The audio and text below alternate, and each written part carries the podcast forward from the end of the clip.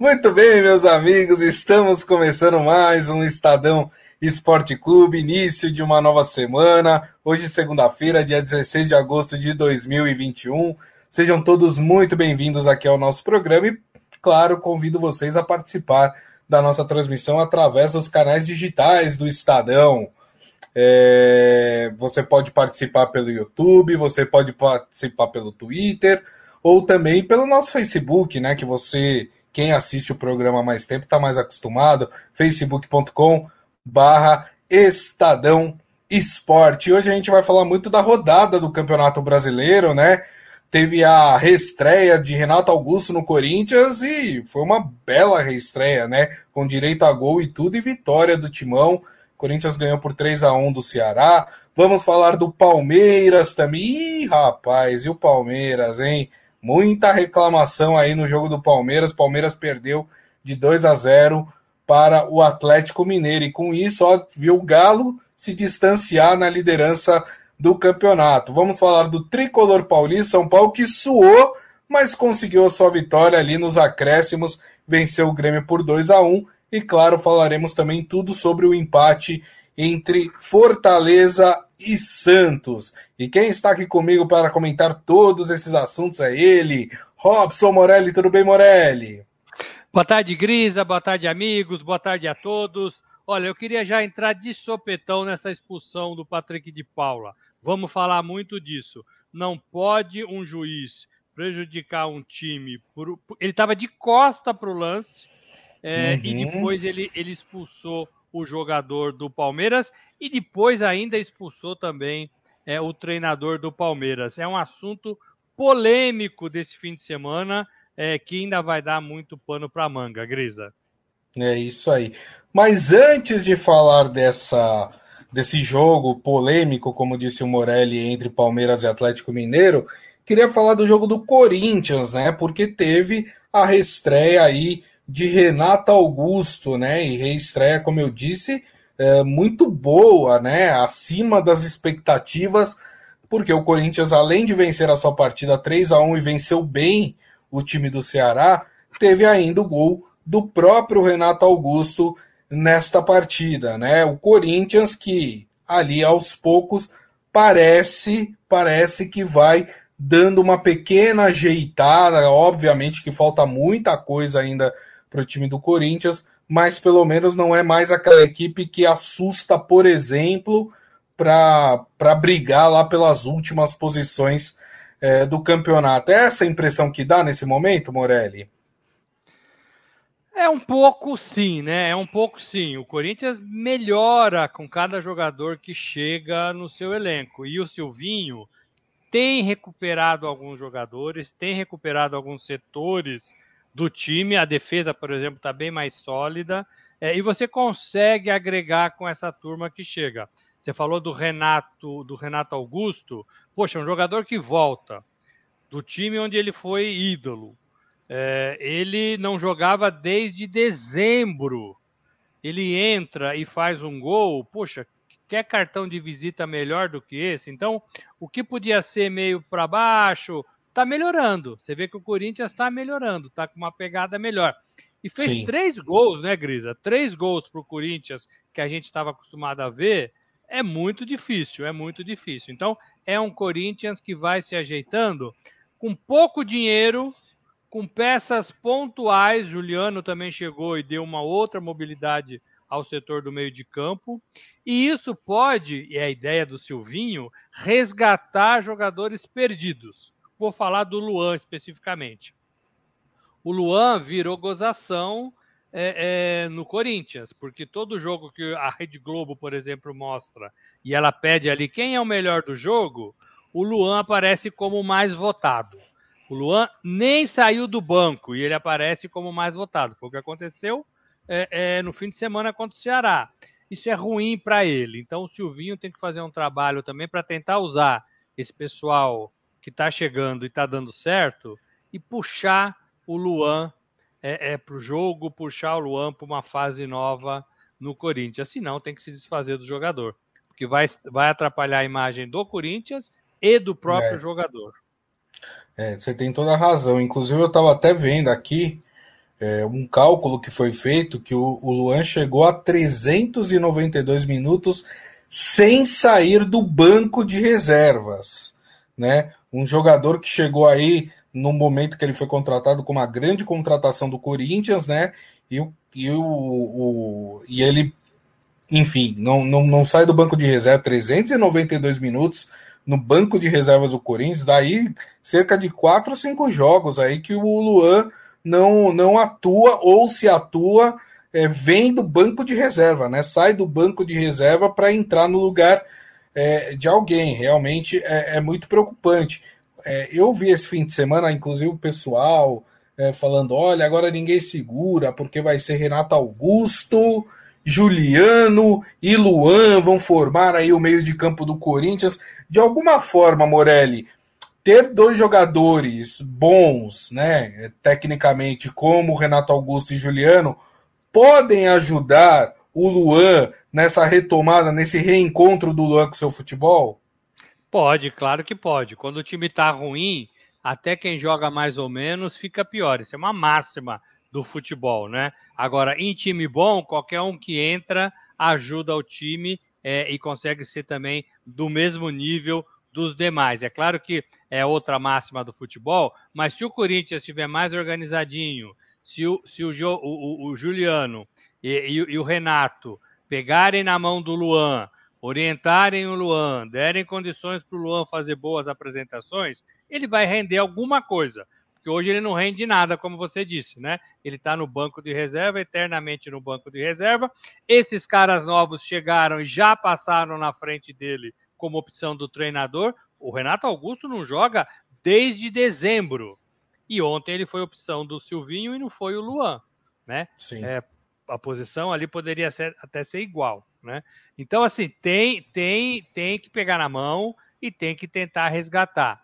O Silvinho também precisa tentar resgatar o Luan. A gente já fala isso né, faz tempo, com outros treinadores. Mas ou o Corinthians resgata o jogador, ou o Corinthians põe o jogador no mercado. Uma das duas coisas. Não dá para ficar com um jogador desses é, é, sem usar, caro, é, e agora caindo, caindo na gozação da torcida em todas as partidas praticamente. É, exatamente. É, tem muita gente até contestando esse prêmio que a Globo dá, né? Falando que, que o pessoal tem brincado, né? e muitas vezes é, fica ruim para o atleta, né? É, isso, de alguma forma mexe ali com, com, com o ego do atleta, enfim, não sei. Né? Acho que é um tema polêmico aí para ser discutido. Célio Morelli, o Cássio gosta de consagrar jogador que chuta de fora da área. É, o Adi Armando, o Corinthians ontem realmente estava mais organizado, né? Acho que essa é a palavra. Claro, a gente tem que também colocar, pesar na balança, que o Corinthians não pegou um, um adversário dos mais fortes do campeonato, né? É, a gente tem que ver esse time jogando com equipes mais fortes para ver o que, que o Corinthians pode apresentar aí para o seu torcedor, né? E a gente acompanha o que, que pode fazer aí o Corinthians, só lembrando que com essa vitória o Corinthians subiu para a 11 primeira colocação, do Campeonato Brasileiro, né? 21 pontos. Está é, tá empatado em número de pontos com Internacional e Santos, né? Que também tem 21, só que perde aí nos critérios de desempate. E o Corinthians tem uma semana livre aí para treinar, já que o Corinthians está eliminado de todos os outros campeonatos, né? Então o Corinthians vai ter aí mais uma semana para conseguir entrosar mais essa equipe. O, o Adi Armando ainda lembrando que o problema do Corinthians é o lado financeiro, que está bem feio pelo visto, é verdade, né? Parece que acertaram aí uma dívida das categorias de base agora, desse mês, né? Então, é aquela coisa, né, de, de vender a janta para pagar o almoço, né, Morelli? É, o campeonato do Corinthians não é para essa temporada, é um esforço muito grande de um time grande tentando não ser é, assombrado pelo, pelo, pelo rebaixamento. Então, essa é a proposta do Corinthians e continua sendo né? Alguns reforços chegam, mas a proposta é essa: não tem dinheiro, o dinheiro é curto, o elenco é reduzido, o elenco agora, tô falando, estamos em agosto, né? Indo para setembro, agora que o elenco começa a ganhar uma cara. Então é uma temporada para ficar, permanecer na Série A do Campeonato Brasileiro. Não vai ganhar nada, não tem time para ganhar nada e também não acredito que vá acontecer um milagre o Corinthians vai ganhar alguma coisa. Então, é, é para ficar ali na Sul-Americana o ano que vem. Acho muito difícil até chegar na, na, nas vagas da Libertadores. Mas também acho que com esse time, do jeito que está jogando, é, ele não vai ser ameaçado de cair. Então já é uma grande coisa. Já é uma grande coisa. Sim. Então, essa é, é o campeonato do Corinthians, Grisa. O campeonato do Corinthians é ter uma vaga na Sul-Americana e nada mais do que isso. Aí, talvez, em 2022, com a volta da torcida, com a volta do público, com um pouco mais de dinheiro, com algumas contas aí sendo ajeitadas, o Corinthians possa, possa ter, possa fazer um time melhor, mais forte é, nesse sentido, e aí até brigar por alguma coisa maior. Esse ano não acredito não, viu, Grisa? Esse ano não é. acredito que o Corinthians é, vai ganhar alguma coisa não. É verdade.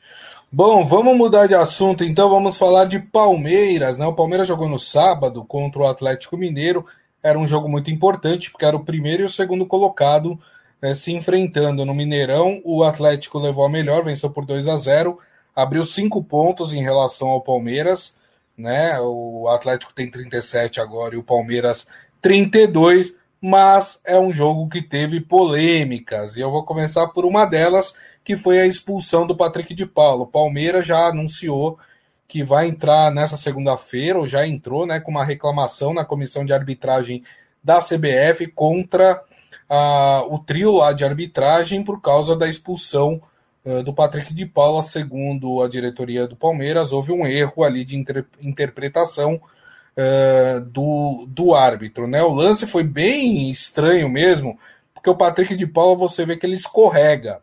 E nesse escorregão que ele tem, ele acaba atingindo o jogador do Atlético Mineiro. O Patrick de Paula já tinha um cartão amarelo. A falta, com a, a intensidade da falta, foi para cartão amarelo? Foi. A questão é, é foi para a, a, intenção do Patrick de Paulo foi fazer a falta ou ele fez a falta porque ele escorregou e ele não conseguiu controlar ali o seu corpo de pegar um jogador? Eu acho que ele escorregou e aí quando você escorrega você não tem controle do que vai acontecer. Não sei, e achei estranho o VAR chamar para esse lance também, Morelli. É, no, o, o, VAR não deveria ter chamado, porque era lance de cartão amarelo, é, então não, não, precisaria ter sido chamado. O juiz, que eu estou tentando ver o nome aqui, eu não consegui pegar ainda. O juiz Bom. estava de costa para o lance, é, então ele, ele viu depois o jogador. É Bruno Arleu de Araújo, árbitro. Bruno de, de Araújo. Depois ele viu o jogador do Atlético caído é, no chão como se tivesse sido atropelado por um caminhão, e não foi nada disso também. É, aí vai um pouco a minha crítica aos jogadores de futebol de modo geral. Qualquer falta, eles se instalam no chão, se estatelam no chão, eles simulam demais, e isso engana a arbitragem. Né? Qualquer falta, qualquer falta. Né? Mão no rosto, por exemplo, pega na orelha, o cara põe a mão no olho né? Pega na orelha esquerda, o cara põe a mão no rosto do lado direito. É uma verdadeira simulação o que esses jogadores fazem é, é, nesse contato que tem o futebol. Você não vê isso em nenhum lugar do mundo. Do mundo. Só os jogadores brasileiros que fazem isso. A arbitragem errou, no meu modo de ver, na expulsão do Patrick de Paula, porque ele escorregou, ele escorregou é, e não teve como parar. É, poderia nem dar, nem dar falta, poderia, poderia deixar o jogo seguir, que a bola estava com o Atlético Mineiro. É, e aí ele deu o cartão e deu o amarelo e depois deu o vermelho na sequência, muito pressionado também pelos jogadores do Atlético Mineiro. O jogo estava 0 a 0 era primeiro tempo, e ele, no meu modo de ver, deixou o Palmeiras mais fraco. E aí o Abel Ferreira reclamou como reclamão que ele é e foi expulso de novo. Uma coisa é você errar no Patrick de Paula, outra coisa é você ter que aguentar o Abel Ferreira falando o diabo cuspindo maribondo para você no campo. Aí eu até concordo com o árbitro que devia expulsar mesmo. Eu sei que uma coisa leva a outra, né? E se não tivesse tido a expulsão do Patrick de Paula, não teria o Abel esquentadinho, reclamando. Mas não pode, não pode. É a terceira expulsão do Abel Ferreira. O problema é a reincidência, tem... né, o Morelli? Ele já está virando um mala, ele já está virando um mala para a arbitragem, ele já está virando um mala para os treinadores adversários, é, é, e ele já, te, já recebeu 14 cartões amarelos.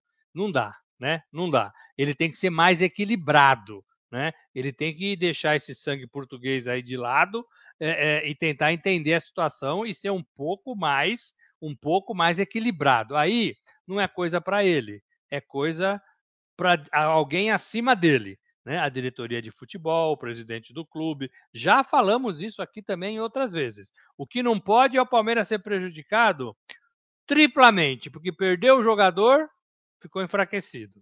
Perdeu o, o treinador, ficou enfraquecido e perdeu junto o auxiliar do treinador, que também é outro bocudo, né? Que foi expulso todo mundo.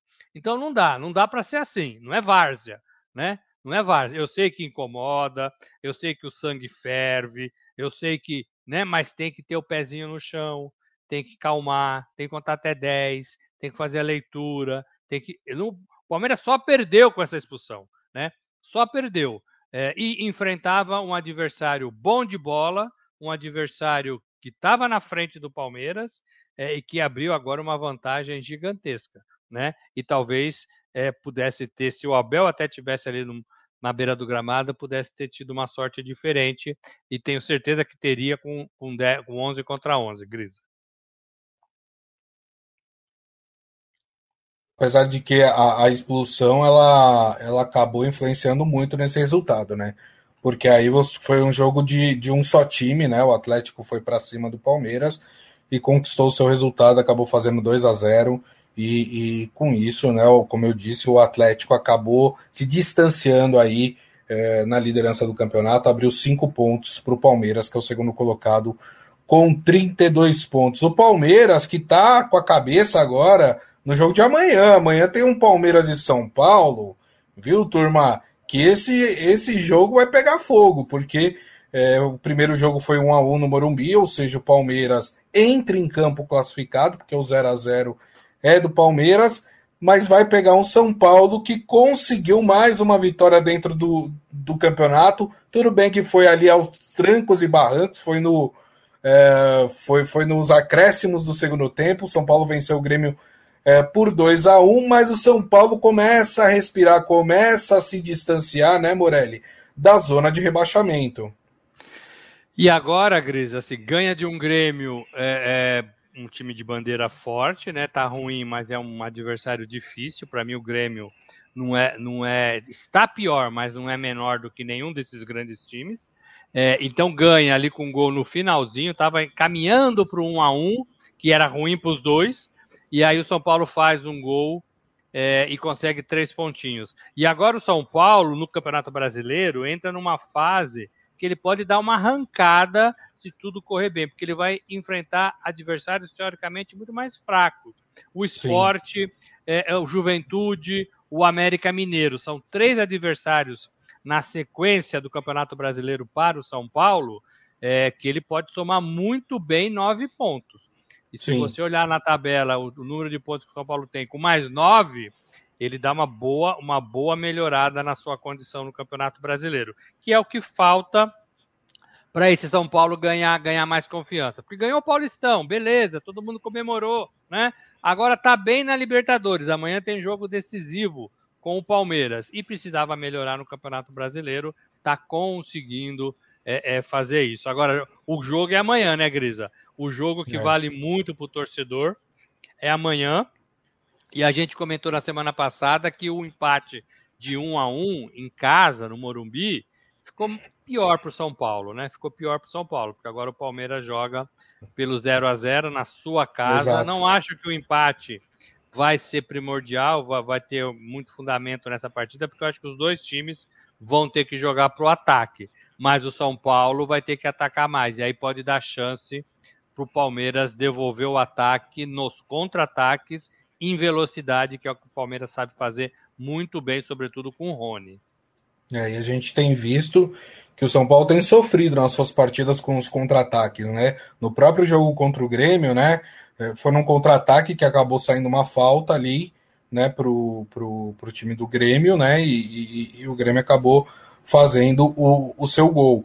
É, mas o, o, quanto é importante a gente pensar na partida de amanhã, Morelli, porque se o São Paulo, caso o São Paulo seja eliminado, como, como esse time vai, vai manter o, o espírito, né, o, o, o moral lá elevado, porque apesar de ter aberto agora três pontos em relação à zona do rebaixamento, né, o São Paulo ainda está próximo.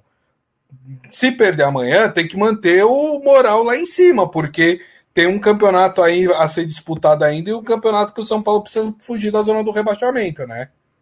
É, mas essa dúvida o Crespo tinha antes do fim de semana. Eu faço o quê? Eu preparo meu time para Libertadores, pode dar certo e pode não dar certo, e, e abandono nesse fim de semana o Campeonato Brasileiro, ou eu tento ganhar do Grêmio e tento fazer um time competitivo para as duas rodadas. Eu acho que ele pensou nisso e conseguiu a primeira parte, que foi ganhar do Grêmio com um time misto. Não é o time principal, tinha alguns bons jogadores do time principal, mas era um time meio, meio mistão. E agora ele vai com tudo tentar sua classificação contra o Palmeiras. Pode não acontecer? Pode. Mas ele sabe o tamanho que é o Palmeiras, o tamanho que é chegar numa semifinal de Libertadores. É, pode, Grisa. Então ele tem que estar preparado para continuar no Campeonato Brasileiro nesta pegada e tentar somar esses pontos que eu falei numa sequência aí, teoricamente mais fácil e para mirar o Campeonato Brasileiro. Ah, tá difícil, tá difícil, mas o São Paulo é um time competente, é um time que joga bem, né? É, talvez ali limitado em algumas partes de algumas partidas, mas é, dá, dá para fazer alguma coisa melhor é, no Campeonato Brasileiro. Aquele negócio Sim. de cansaço do Paulistão, aquilo lá já ficou para trás há muito tempo. Sim. Agora tem que tem que ser na base da conversa. Se não der pra, na Libertadores, o foco total no Campeonato Brasileiro, que é a mesmíssima situação do Palmeiras. Mesmíssima situação. O Palmeiras caiu fora da Copa do Brasil, não ganhou o Campeonato Paulista, emperrou lá no começo do ano naquelas competições de taça que tinha para disputar, não ganhou nada. Então tem o brasileiro e tem a Libertadores. Se não der certo na, na Libertadores amanhã contra o São Paulo, vai ter que focar tudo no Campeonato é. Brasileiro. É, a única diferença é que o Palmeiras está mais bem colocado. O São Paulo tem uma campanha de recuperação. O Palmeiras já é segundo colocado. Né? Então estaria mais, mais fácil na briga aí, né? É, mas Sim. é isso, é isso. Muito bem. Bom, vamos falar do Santos então. O Santos que ontem jogou com Fortaleza lá no, no Castelão, com grande atuação de João Paulo, que salvou o time do Santos, e com polêmicas também esse jogo, viu, turma? O jogo terminou 1 a 1 né? O um empate, que foi um empate até bom para o Santos, porque o Fortaleza nesse campeonato está melhor do que o Santos, né? Então, o Santos empatar com o Fortaleza fora de casa não deixou de ser um bom resultado para o time do Santos. Mas aí teve um gol anulado do time do Fortaleza, que o Fortaleza reclama, é, que, enfim, é, não o jogador não estaria porque a bola resvalou, tocou primeiro o jogador do Santos. É, teve o pênalti que os Santistas reclamaram, acharam que não foi pênalti. Ou seja, hein, Morelli, para quem achou que o VAR ia acabar com as polêmicas, o VAR só está ajudando a reacender as polêmicas, hein? É, assim, o VAR é legal, o VAR tem uma função e tem é, um objetivo muito claro. E ele funciona quando bem administrado. O problema é esse. O problema é que no Brasil, o brasileiro não consegue administrar o VAR. É, e a arbitragem entrega tudo na mão do VAR. A gente teve exemplos na semana passada da Libertadores, dois árbitros acho que um argentino e outro venezuelano, que eles não tomaram nenhum conhecimento do VAR e apitaram corretamente ali, ó, olhando, como na antiga, né? Como era antigamente, né? Na, na, na preparação deles, na atenção deles durante 90 minutos, na, no entendimento deles. Agora, no Brasil, chegou o VAR, o, o, a arbitragem entregou. Ah, se eu errar, tudo bem. O VAR que corrige. Né? É bandeirinha não vendo lance, é juiz não vendo lance. Esse juiz do Palmeiras, ele expulsou o Abel Ferreira e ele pôs na súmula que não ouviu o que o Abel Ferreira falou. É. Não ouviu o que ele falou, mas está expulso. Ah, é. tá de sacanagem, né? Então, e, e é assim todos os jogos, Grisa. A gente não sabe mais o que é mão na bola, o que é bola na mão, né? A gente desaprendeu. É, a gente não sabe mais aquela linha que fazem do impedimento. A gente né, erra na linha, a gente erra na visão. Teve um jogo aí passado, nós falamos dele aqui. O VAR não viu que tinha um jogador dando condição né? Tá, foi um impedimento absurdo marcado e tinha um jogador dando condição, só que ele estava fora da imagem. Eu não lembro qual foi o jogo, não sei se foi do Fluminense. É, é... Então, assim, a gente é muito ruim nisso. A gente é muito ruim nisso. Na, na Inglaterra tem 18 árbitros profissionais que vivem disso, é, que trabalham só com isso. É, e são, e são tratados é, para melhorar o seu trabalho toda rodada. Toda rodada. Aqui no Brasil, não é árbitro profissional. Não acho que o cara tenha outra, outra função, porque não dá tempo de ter outra função. O cara fica viajando para cima e para baixo, tem que chegar um dia antes, tem que sair um dia depois. Não dá. É. Então duvido que o árbitro pode ter outra função no papel, mas que ele exerça dificilmente. E mesmo assim eles são ruins. Eles são ruins eles não acompanham, eles tomam boladas, eles se embananam com, o posicionamento, eles se embananam com as 17 regras do futebol, é, eles se embananam com o VAR, eles ficam 8 minutos, 10 minutos vendo um lance. Sim, é problema da nossa arbitragem. E, agora sim, não é só da arbitragem. O futebol brasileiro também tem um problema sério de jogador de futebol que simula demais, que finge demais, que não quer jogo, que pratica o antijogo, que quando está ganhando cai faz cera, é, simula, engana. É, são profissionais meia boca, né? Profissionais é. meia boca que faz esse tipo de coisa também em 90 minutos de jogo. Por isso que ninguém tem muito mais paciência para assistir um jogo inteiro aqui no Brasil. Só lembrando, né, que o Santos acabou ajudando indiretamente o Palmeiras, né? Porque se o Fortaleza vence a sua partida, o Fortaleza tomaria a segunda colocação do campeonato do Palmeiras, né? E com esse empate, eh, o Fortaleza não conseguiu assumir a vice-liderança, que teve um pênalti, inclusive, né? Que o João Paulo defendeu nos acréscimos do segundo tempo, né? É, e foi inclusive o Lucas Crispim, né? Que bateu, que é um, um garoto que foi revelado no Santos, né, Morelli? Exatamente. Ele tinha feito gol, se não me engano. Ele tinha feito fez, gol. Fez. É.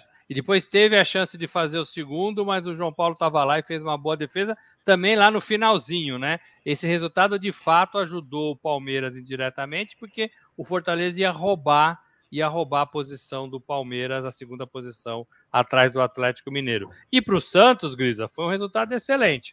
Eu volto a falar aqui o que eu falei semana passada. O Santos vive de jogo em jogo. Né? Não dá para fazer planejamento com esse Santos, não.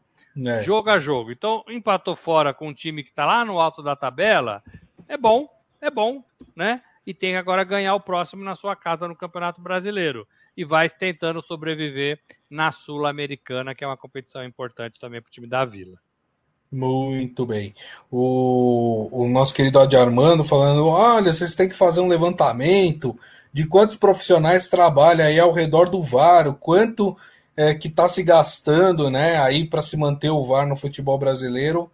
É, para ele, a gente, a, a gente depois é, é, muita gente, viu? Porque, se eu não me engano, são três ou quatro pessoas que ficam na salinha do VAR, né? E mais o pessoal da arbitragem, obviamente, que fica no campo, né? Então, realmente, o custo é bem maior hoje que se tem com, com a arbitragem, com o, a implantação uh, do VAR.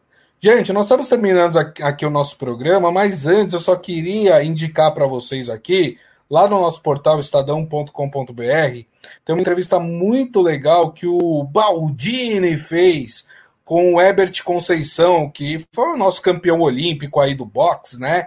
É, e, uma das declarações está até aí para vocês. Ele fala: espero que o boxe tenha mais investimento a partir de agora, né? Lembrando que o boxe deu quatro medalhas para o Brasil nessas Olimpíadas, ou seja, precisa mesmo de mais investimento. E o Wilson Baldini é o repórter que mais entende de boxe no Brasil, né? Então a, a, entrevista está espetacular, né, Morelli? É legal porque a gente é, é, uma modalidade que a gente gosta muito, que o Brasil é, o Brasil vai bem na Olimpíada no boxe, né? Porque desde Londres o Brasil vem ganhando medalhas com o boxe. Mas aqui dentro né, é aquele boom olímpico. Depois acaba, esses atletas ficam aí é, é, sem ter patrocinador, sem ter investimento, e a gente precisa, não só no boxe, mas precisa é, ter isso é, é, o tempo todo, né? O, o boxe Sim. deve estar no programa dos clubes, inclusive de futebol, né? Você poderia ter é, lutadores defendendo as bandeiras dos clubes de futebol que são mais ricos aí no momento. Esse menino é muito bom, é muito bom de briga, viu? Esse menino é muito bom de briga. É, é legal, vale a pena dar uma lida nessa matéria. E a medalhona aí no peito, ó, bacana, viu? Bacana mesmo. É isso aí, muito bem. E lembrando que a gente vai também fazer toda, toda a cobertura aí dos Jogos Paralímpicos que começam é, no dia 24, né? A gente vai vai trazer aqui sempre que possível para vocês os resultados dos brasileiros. A maior delegação do Brasil vai ser nessa nesses Jogos Paralímpicos. São mais de 260 atletas que vão disputar e a gente tem chance de medalhas em várias categorias: atletismo, judô, natação, enfim. A gente, na medida do possível, a gente vai também comentando os resultados dos atletas brasileiros nos Jogos Paralímpicos. Então é isso, turma. E assim nós nos despedimos e terminamos o Estadão Esporte Clube de hoje. Agradecendo mais uma vez, Robson Morelli. Obrigado, viu, Morelli? Valeu, Grisa. Só começando a semana, essa semana decisiva de Libertadores. O Brasil é. tem chance de colocar quatro, quatro times na semifinal, o que seria inédito e lindo, né, para o futebol brasileiro. Sim. E lembrando que tem também semana decisiva de Sul-Americana, que o Brasil pode colocar três times entre os quatro semifinalistas aí, o que seria um ganho para o futebol brasileiro de fato uh, nos torneios sul-americanos. E queria agradecer a todos vocês que estiveram conosco aqui uh, nesse início de semana aqui no Estadão Esporte Clube. Muito obrigado pelas mensagens, muito obrigado pela audiência. Lembrando que amanhã, uma da tarde, estaremos de volta com o nosso programa nas mídias digitais do Estadão, YouTube, Twitter e Facebook. E daqui a pouquinho nós vamos publicar o nosso podcast, que vocês podem ouvir ou baixar no agregador de podcast da sua preferência. Então é isso, turma. Desejo a todos uma ótima segunda-feira, um bom início de semana e nos vemos amanhã. Grande abraço a todos. Tchau.